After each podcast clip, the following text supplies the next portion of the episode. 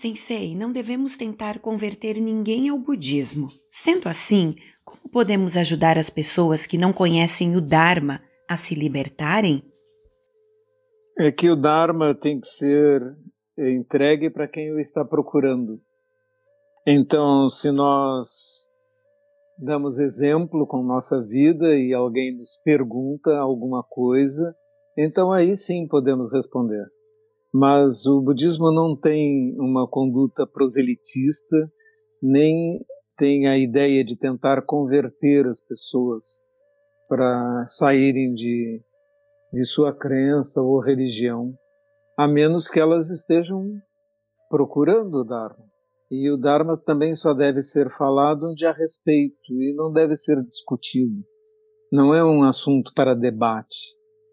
Não há essas condutas dentro do budismo. A tradição é que o aluno procurava o mestre viajando, subindo uma montanha e procurando encontrar aquele mestre que o ajudasse.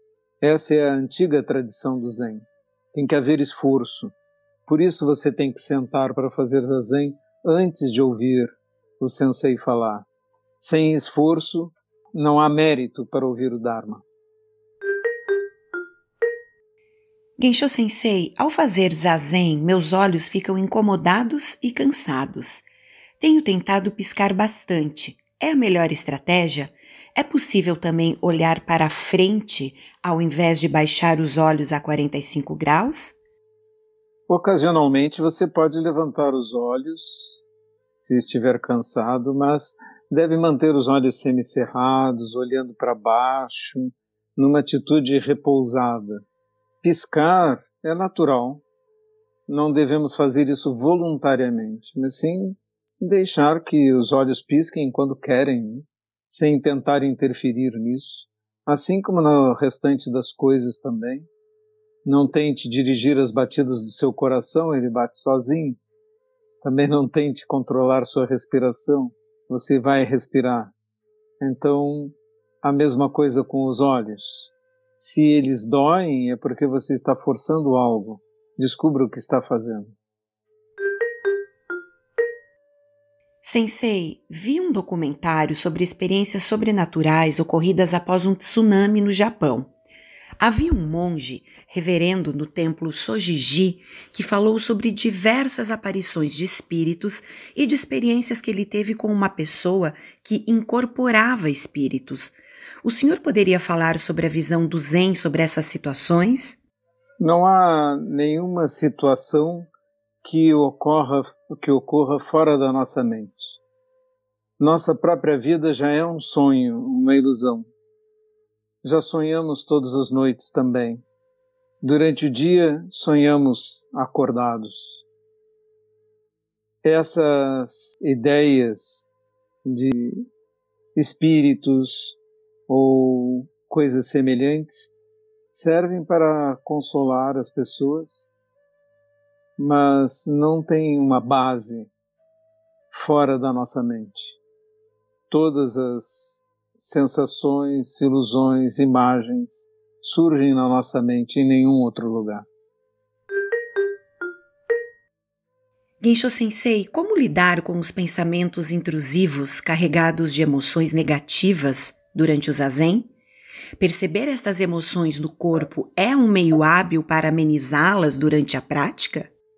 Quando surgem pensamentos ou sentimentos durante a nossa prática, não devemos lutar com elas, nem tentar controlá-los. Simplesmente devemos retornar ao momento presente, porque elas também são ilusões que surgiram.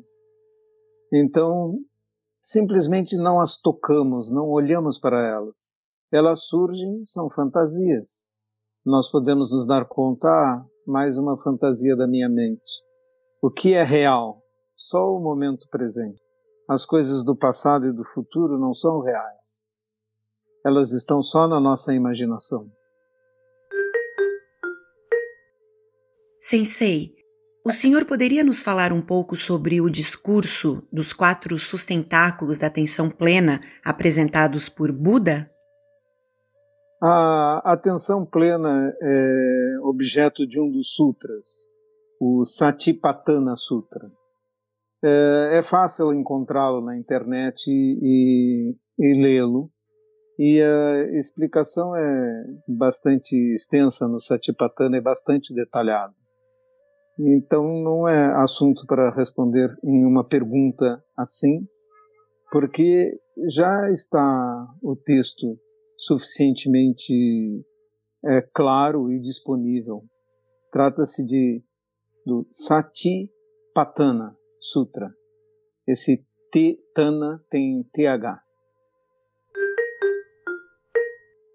Sensei, como não há um eu, quem é que se liberta do eu? O eu é um sonho, não é? Nós o construímos.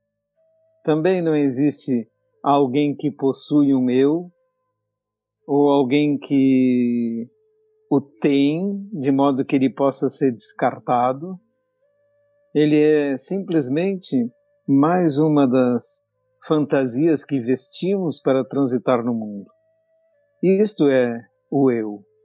Não é uma entidade em si, mas uma construção, uma construção mental. Nome, forma, títulos, são apenas coisas que nós acreditamos e incorporamos.